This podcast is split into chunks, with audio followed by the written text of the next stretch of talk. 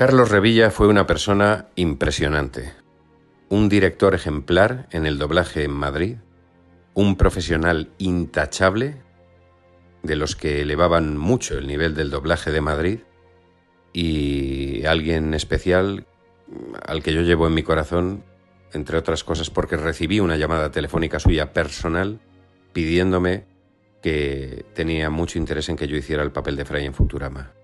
Eso no se me olvida porque eso no suele suceder entre compañeros.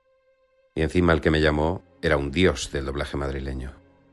Para mí, Carlos siempre será muy, muy especial. Se te echa mucho de menos, Carlos. Soy Héctor Cantoya, actor de doblaje de hace 55 años. Y mi mayor homenaje a Carlos Revilla, magnífico ser humano, eh, un genial actor, un gran compañero,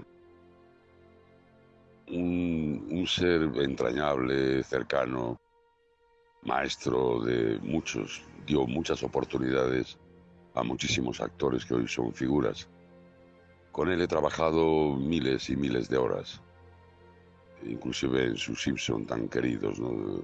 Otra película famosa que hice con él fue Los gemelos golpean dos veces, que doblaba magistralmente a Dari DeVito y yo doblaba a Schwarzenegger. El día que murió, yo estaba doblando en el mismo estudio que él en Avaira y él salía a la cena que organizaba Antena 3 por Los Simpson.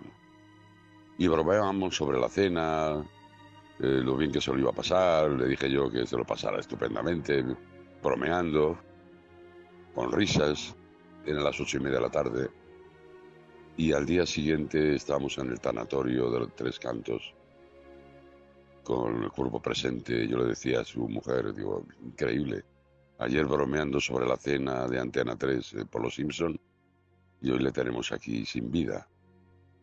Bueno, mi gran recuerdo, maravilloso compañero, buenísimo, genial actor. Nada que decir sobre él más de lo que estoy diciendo. Bueno, habría que decir mucho más.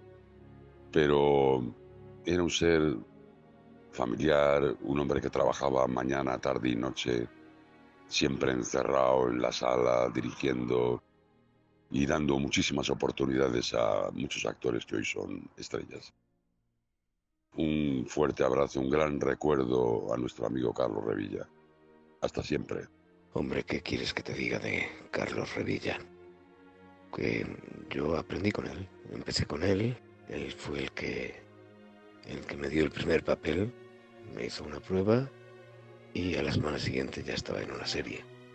Y bueno, eh, aprendí todo, todo de él, el ajuste, la dirección, el, hacer las cosas lo mejor que podía.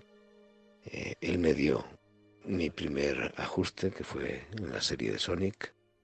Después la llevé yo. Eh, y, bueno, ¿qué te voy a decir? Mucha gente habría aprendido de él. Una pérdida tremenda. Yo le echo de menos. Además tenía muy buena amistad con mi, con mi padre. Me acuerdo yo, siendo un niño todavía, cuando no me dedicaba a esto, de pasar por su casa en, las navidades y pues nada, que se le recuerda con mucho, mucho, mucho cariño. Yo no puedo decir más que que era un compañero estupendo, que conmigo concretamente se portó muy bien, yo entré tarde en el doblaje y, bueno, mm, quiero decir que, yo tengo muy buen recuerdo de, Carlos, sentí mucho que, que muriera. Era muy divertido, y era muy buen compañero, dirigía muy bien, em, interpretaba muy bien. Particularmente yo puedo, lo que puedo decir de él es que se portó muy, muy, muy bien, que fue muy generoso conmigo, que cuando yo estaba pues empezando, enseguida me, no sé, me abrió las puertas, me, me, dio confianza, em, no sé, mm, eh, porque claro, yo no venía, yo venía del teatro, venía de, de otro mundo, ¿no? En un sentido y, él estuvo, mm, aparte era, muy divertido, trabajar con él era muy divertido, muy cómodo, te hacía las cosas fáciles y además te enseñaba muchísimo, o sea que, el recuerdo que tengo de él es, es muy bueno, muy bueno. Conmigo, bueno, con todo el mundo, pero vamos, yo hablo por mí, ¿no? Y por mí, ya te digo, fantástico, muy bien. Fue una pena, lo de Carlos fue una pena, de verdad. porque no, no le tocaba. Yo hice con él bastantes cositas y papeles bonitos y, tengo muy, buen recuerdo de, de, las personas que mejor recuerdo tengo. O sea, sí, sí. Carlos Revilla para mí eh, eh, fue eh, una persona muy importante en esta profesión y sobre todo a la que yo guardo con un gran, con gran cariño porque en Valdés fue el primero, el primero que hizo, me hizo la prueba para, para, para, para esta profesión y con el primero que yo trabajé en una serie que se llamaba Los Persuasores de Tony Curtis y de Santo. Y ahí hacía yo pues un papel de, primerizo, lógicamente, y bueno, pues eh, él dirigía él y él hacía, doblaba al, al santo. Y entonces, bueno, pues obviamente pues es un recuerdo que, que tengo muy grato de él y luego pues hemos tenido pues bastante feeling porque hemos estado muchas veces juntos y bueno pues eh, en la vida pues nada se olvida pero todo se pasa pero lo que sí es cierto es que Carlos Revilla para mí pues siempre ha sido una persona muy muy especial por las tres cosas que yo te digo. En todo lo cuanto te puedo decir porque luego pues sobre cada uno hemos tenido eh, sitios diferentes en la vida, porque él estuvo contratado luego en, en Tecnison, eh, estuvo de, de, director artístico, yo estaba contratado en Sincronía, razón por lo cual, pues obviamente nuestras vidas pues se, separaron bastante, pero no obstante el recuerdo de, aquella época y de, estas cosas, pues siempre queda y lo mantendré siempre hasta que me muera. ¿Qué puedo decir de Carlos que seguramente no hayan dicho ya?